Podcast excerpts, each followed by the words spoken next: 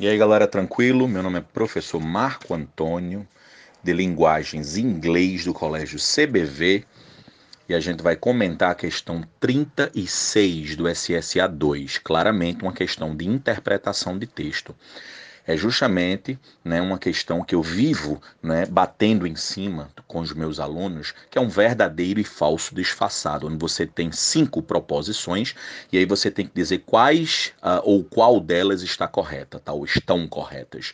Então você tem claramente a número um como correta, porque ele diz sim que o número de aves migratórias vem declinando tá?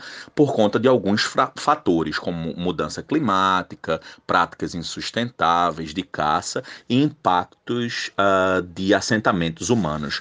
Aí você diz, aonde é que está isso? Isso está justamente no parágrafo 2, onde ele fala climate change, unsustainable hunting places e etc, tá?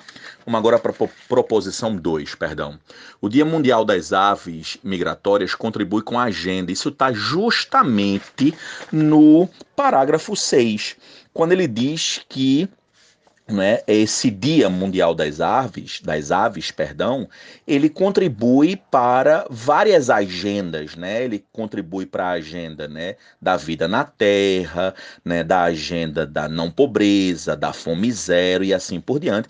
E ele diz, né, no finalzinho que é, foca também na questão devastadora do uso, né, do plástico, da poluição. Então a número 2 está correta. A número 3, ele fala justamente, né, a questão das é, é, é, a cada estação chegando a 40% de diferença entre a chegada e partida. Em nenhum momento ele fala a questão da diferença entre é, chegada e partida. Ele fala em 40% de diminuição, mas não a diferença entre chegada e partida, tá?